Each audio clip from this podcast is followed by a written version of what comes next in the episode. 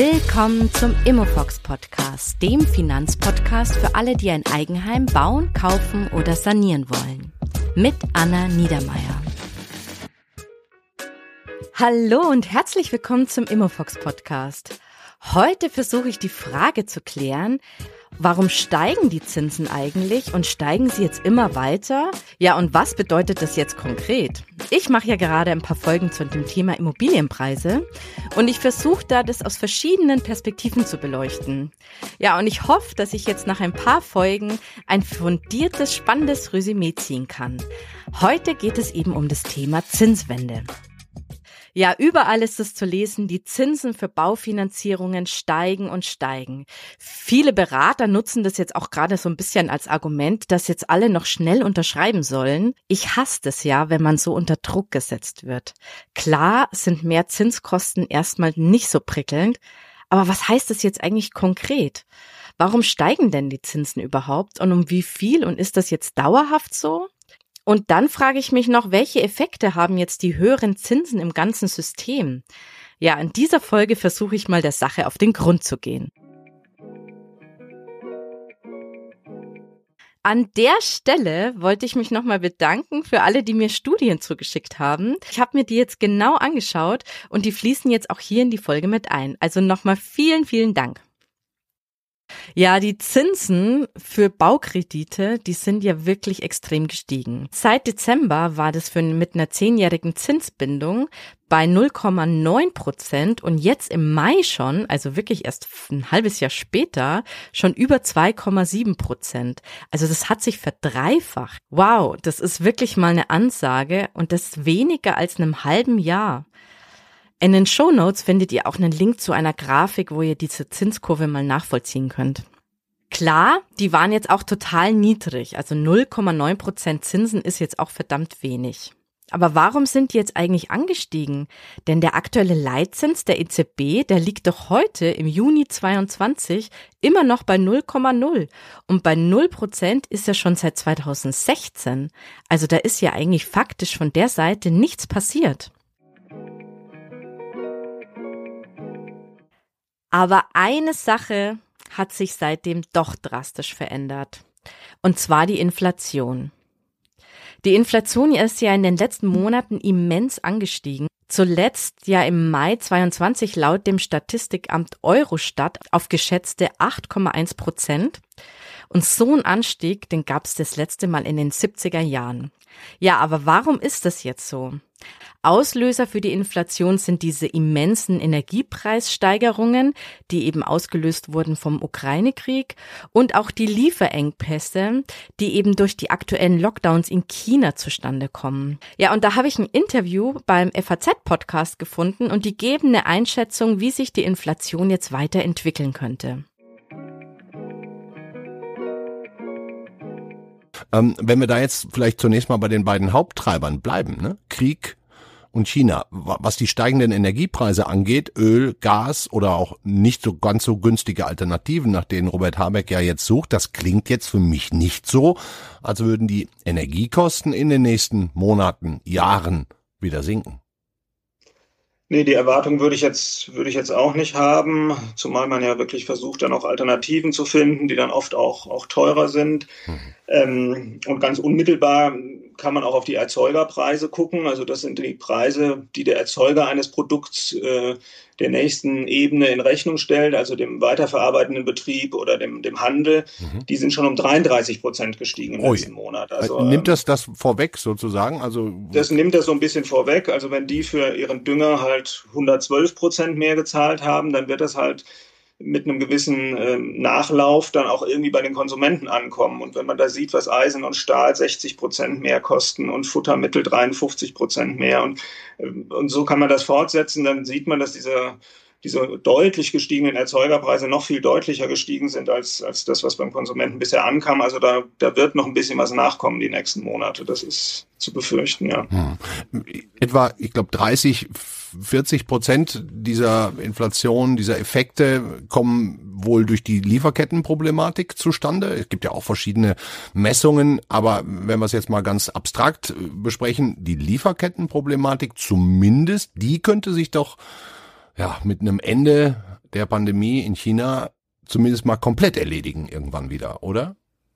Die könnte sich komplett erledigen, wobei jetzt schon auch einige Unternehmen überlegen, ähm, ob man die Abhängigkeit von solchen Ländern reduzieren will, ob man Lieferketten neu organisieren will. Also da ist, ist einiges in Bewegung. Ähm, aber in der Tat, der Stau vor den chinesischen Häfen oder so, der könnte sich dann in den nächsten Monaten vielleicht mal wieder etwas reduzieren. Hört sich auf jeden Fall als nicht so an, als könnten wir in, den, in diesem Jahr noch mit deutlich niedrigeren Inflationsraten rechnen.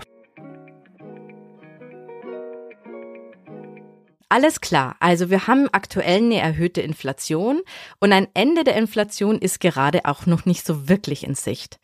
Aber die Lieferengpässe könnten sich irgendwann wieder auch entspannen. Also eine erhöhte Inflation, das bedeutet, dass die Baukosten natürlich erheblich steigen. Also Neubauen und Sanieren wird erheblich teurer. Aber was bedeutet jetzt so eine Inflation, wenn ich aktuell einen Kredit aufnehmen will? Hier habe ich eine schöne Erklärung vom Professor Voigtländer, einem Volkswirt, gefunden.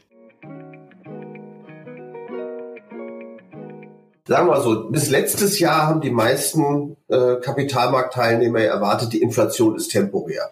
Ja, wir kommen zunehmend raus aus den Lieferkettenproblemen, aus den Produktionsproblemen und dann haben wir 2022 eine relativ normale Inflationsrate wieder.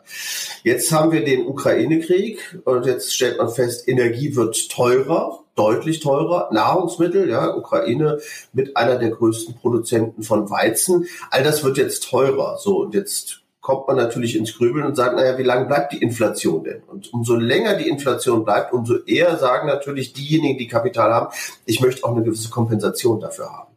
So, und äh, das ist letztlich, also ist ja auch ganz klar, ne? wenn du mir jetzt Geld leist äh, für zehn Jahre und du schaust jetzt auf die Inflationsrate, würdest du auch sagen, naja, ich möchte ja nach zehn Jahren nicht schlechter dastehen, möglichst. Ne? Und ähm, von daher ist das natürlich jetzt eine Anpassung an diese höhere Inflationserwartung.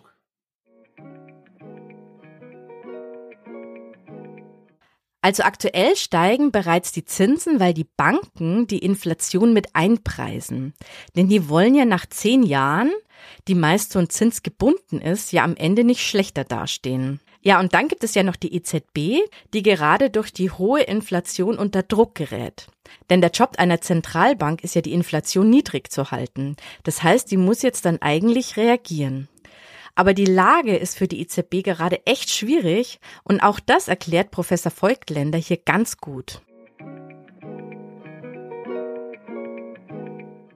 Also die Situation für die Zentralbank ist wirklich diffizil. Ja? Also das Typische ist eigentlich, äh, die Wirtschaft überhitzt, die Nachfrage ist zu stark, dann steigen eben, die Kapazitäten kommen nicht hinterher, die Produktion kommt nicht hinterher, dann gibt es Preissteigerungen. Und dann sagt die EZB ganz klar, wir müssen das stoppen, wir müssen die Zinsen erhöhen, bisschen Luft aus dem Markt nehmen, damit sich das Ganze nicht aufschaukelt. Jetzt haben wir aber tatsächlich kostengetriebene Inflation. Ja, das heißt, die Güter sind ja wirklich knapp. Nahrungsmittel sind auf einmal knapp wegen dem Ukraine-Krieg. Gas, äh, fossile Energien sowieso. Daher kommen die, diese Preiseffekte. so, und jetzt kann die EZB natürlich sagen, wir erhöhen die Zinsen, das nimmt die Knappheit aber nicht weg. Ja, also wir haben tatsächlich diese Knappheit. Deswegen kann man dann als Zentralbank sagen, okay, wir warten erstmal ab und hoffen, dass diese Kostenexplosion zurückgeht. Aber das Problem ist natürlich, umso länger man wartet, umso eher bleiben diese Inflationserwartungen da. Ja? Das heißt, wenn alle irgendwann damit rechnen, dass wir fünf Prozent Inflation haben, dann passt man ja auch schon die Preise im Vorhinein an. Ja, also die Gaststätten, die Hotels, die Unternehmen. Und natürlich entsteht was anderes. Es entsteht so eine Lohnpreisspirale. Ja, also es gibt jetzt die ersten Forderungen von Gewerkschaften. Wir müssen fünf Prozent, sechs Prozent, sieben Prozent Lohnerhöhung haben, damit wir keinen Kaufkraftverlust haben. So, und wenn das passiert, dann schaukelt sich das natürlich immer mehr auf ähm, und dann kann sich auch die Inflation wirklich verfestigen. Und dann muss die EZB, müsste die Zentralbank umso schärfer reagieren. So, das ist jetzt ein bisschen das Dilemma. Reagiert sie jetzt sehr früh, könnte sie einen wirtschaftlichen Abschwung verstärken ja, weil natürlich die Staaten dann auch teurer sich finanzieren, weil die Unternehmen sich stärker finanzieren. Wartet sie aber zu lange, dann könnte sich erst recht die Inflation aufschaukeln. Und das macht es eben sehr schwierig. Ich denke, so wie sich jetzt die Inflation entwickelt, werden wir schon die ersten Zinsschritte doch in diesem Jahr erleben und eine schärfe äh, Intervention einfach als Signal. Wir lassen das nicht so lange laufen. Also zusammengefasst heißt es nochmal, die Inflation ist wegen dem Ukraine-Krieg und durch die Lieferengpässe in den letzten Monaten wirklich extrem gestiegen, so hoch wie zuletzt in den 70er Jahren. Und wenn jetzt die Banken den Baukredit mit einer Zinsbindung rausgeben, dann wollen sie ja nach der Zinsbindung keinen Wertverlust haben und preisen die Inflation im Zinssatz jetzt schon mit ein Experten gehen eben davon aus, dass im Juli jetzt der Leitzins von der EZB steigt. Also das wurde ja auch gestern angekündigt. Und dass aber auch im September nochmal eine Steigerung erfolgt. Seit 2016 war dieser Nullzins und jetzt im Sommer 22 wird er jetzt wahrscheinlich nach sieben Jahren das erste Mal angehoben. Und das nennt man eben dann die Zinswende. Die Nullzinspolitik hätte dann eben vorerst mal ein Ende.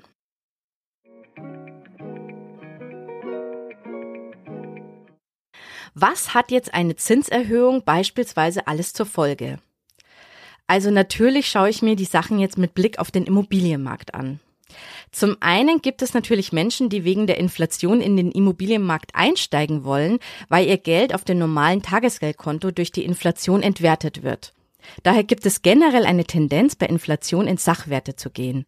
Das kann jetzt der Kauf von Immobilien, aber auch Edelmetallen sein oder auch Aktien und Kunst.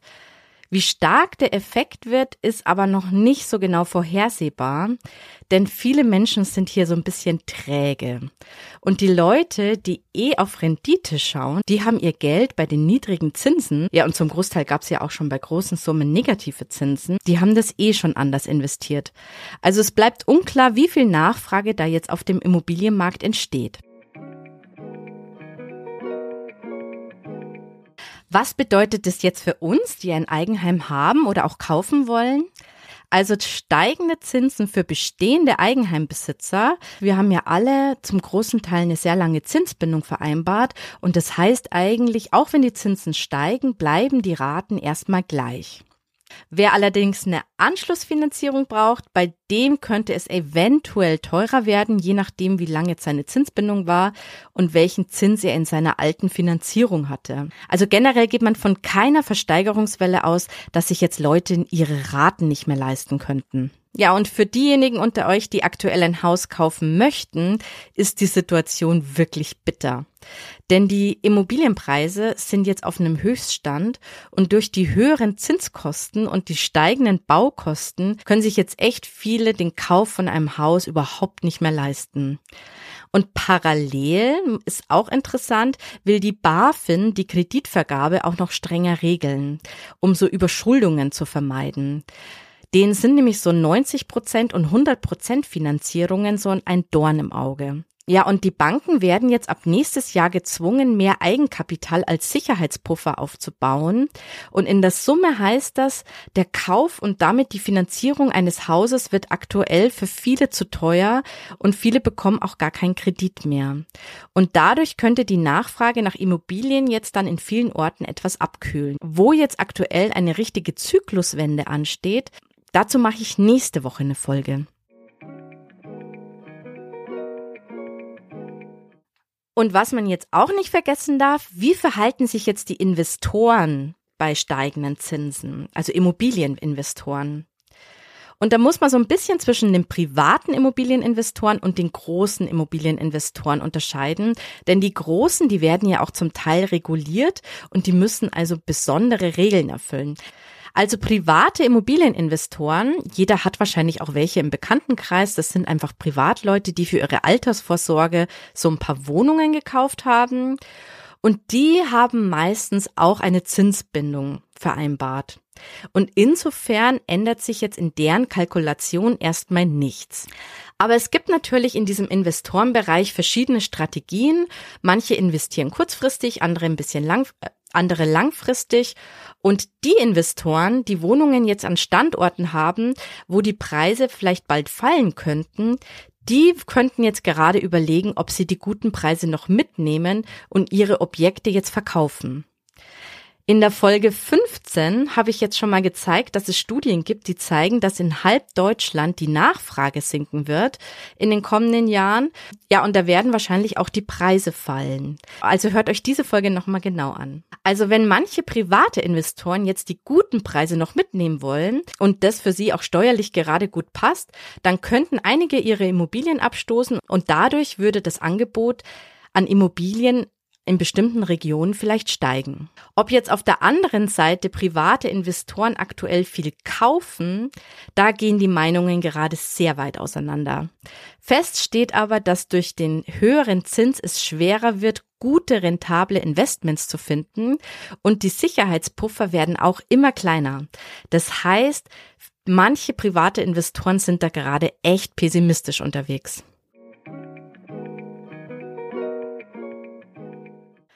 Ja, und dann haben wir ja noch diese großen regulierten Kapitalanleger. Das sind zum Beispiel so Versicherungen und so.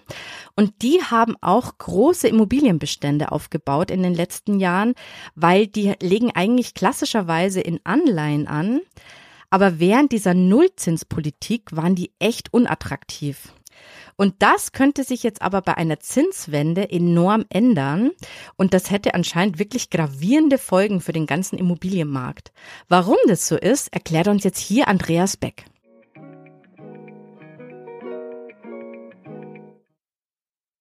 Wenn die Zinsen wieder auf einem vernünftigen Niveau sind, gerade bei langlaufenden Staatsanleihen, dann habe ich hier wieder eine relevante Anlageklasse, die für die professionellen Investoren interessant ist. Und das geht in der Regel zu Lasten anderer Anlageklassen. Nicht? Das heißt, dieses Konzert orchestriert sich etwas neu. Es wird umgeschichtet. Es wird dann umgeschichtet. Ähm, was wird da besonders leiden? Immobilien und Infrastruktur. Weil das sind die Ausweichhäfen, in die die institutionellen Anleger gegangen sind. Die Aktienquote ist niedrig, war niedrig und wird niedrig bleiben. Ähm, aus regulatorischen Gründen. Zum Beispiel die deutsche Versicherungsindustrie hat inzwischen eine höhere Quote an illiquiden Assets als an Aktien, weil sie Infrastruktur anders bilanzieren kann. Und da wird, glaube ich, viel Luft rausgehen, wenn Staatsanleihen wieder äh, eine vernünftige Anlageklasse geworden sind. Besonders treffen wird das aus unserer Sicht den Immobilienmarkt.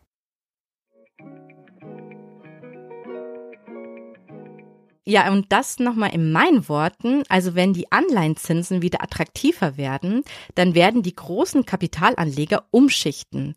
Umschichten heißt, sie werden Teile ihrer Immobilien verkaufen und das Geld wieder in Anleihen stecken. Und damit würde also auch das Angebot an Immobilien auf dem ganzen Markt wieder steigen. Ja, und die verkaufen dann nicht so eine, eine kleine Wohnung, sondern die haben echt große Bestände ja, und das hat dann wahrscheinlich wirklich einen enormen Effekt, denn ich habe eine Studie der Deutschen Bank Research jetzt direkt vom April 22 gefunden und die formuliert es so. In dem Moment, in dem Anleihen wieder attraktive Renditen abwerfen, könnte die Nachfrage nach Wohnimmobilien praktisch über Nacht kollabieren. Wow.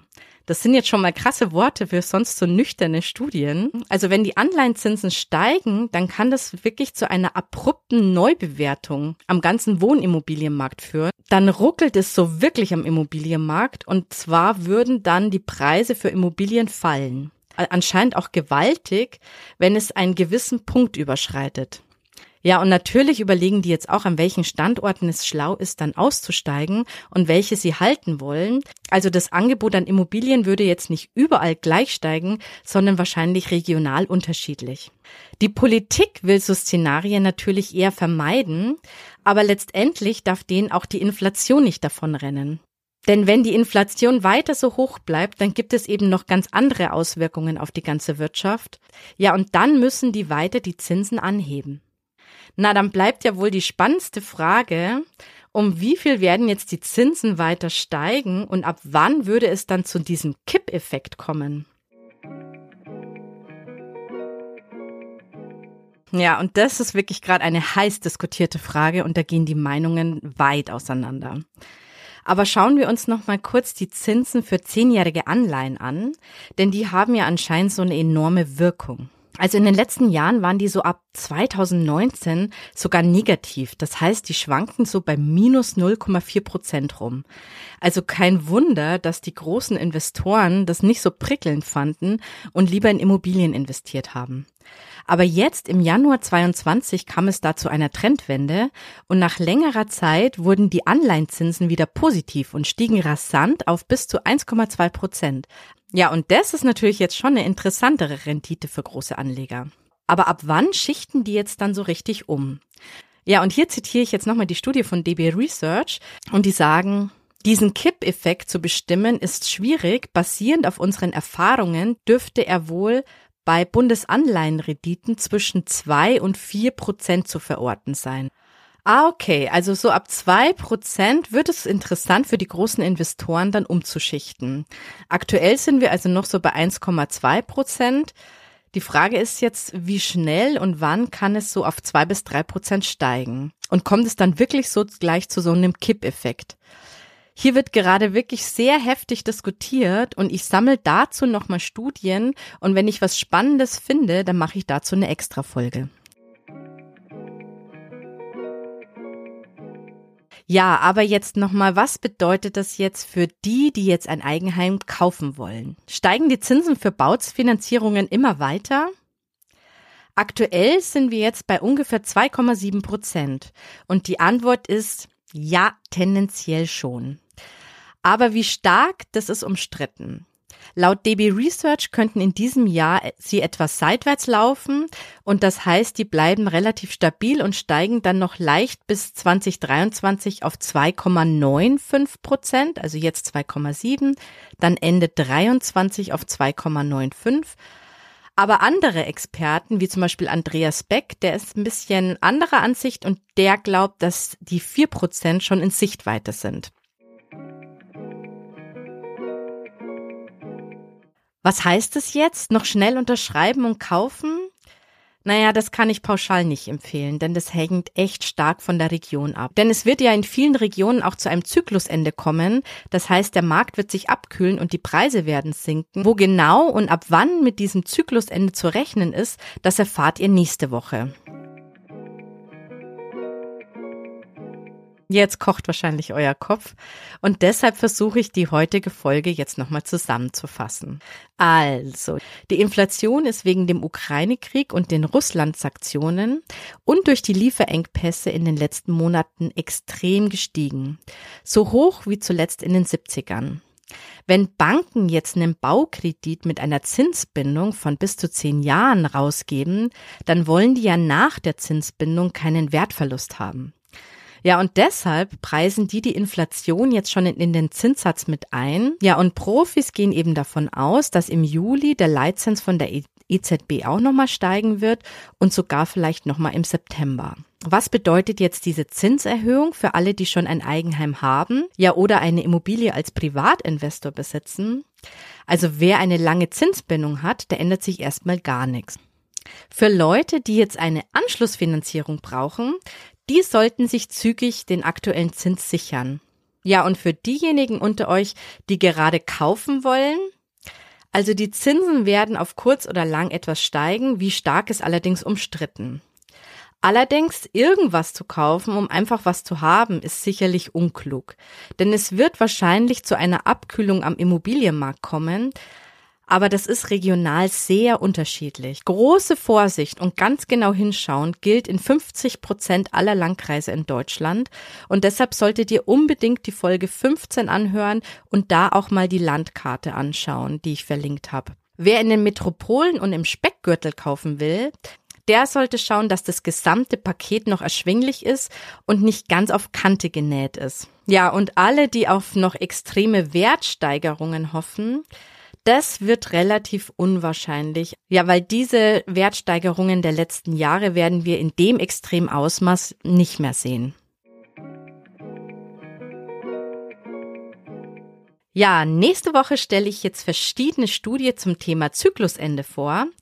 Denn der Immobilienboom hat nämlich wahrscheinlich vielerorts ein Ende. Wo genau und wann das Ganze beginnt, das erfahrt ihr alles in der nächsten Woche. Also hört gern nächste Woche rein, wenn es um das Thema Zyklusende geht. Wenn ihr auch noch Studien habt, die dazu spannend sind, dann schickt sie mir gerne wieder zu. Ich lese die auch wirklich und ordne die auch ein. Wenn euch jetzt diese Folge gefallen hat, dann teilt sie doch gerne mit Freunden, die auch gerade über das Thema Haus oder Wohnung kaufen nachdenken. Und hört euch auch die Folge 15 an, in der ich das Thema Nachfrageentwicklung und die Folgen auf die Immobilienpreise beleuchtet habe. Das ist echt spannend, vor allem für die, die ein Haus nicht in den Metropolen suchen. Und in der Folge 16 geht es um das Thema Immobilienblase und kommt es bald zu einem Crash. Also das ist auch mega interessant. Wer keine frische Folge verpassen will, der kann gerne meinen Kanal abonnieren und natürlich freue ich mich über eine gute Bewertung bei Apple und Spotify. Zudem könnt ihr mir bei Apple auch einen Kommentar hinterlassen, was euch gefällt und was euch auch noch interessieren würde. Also bis zum nächsten Mal. Ich freue mich auf euch. Bis dann. Ciao.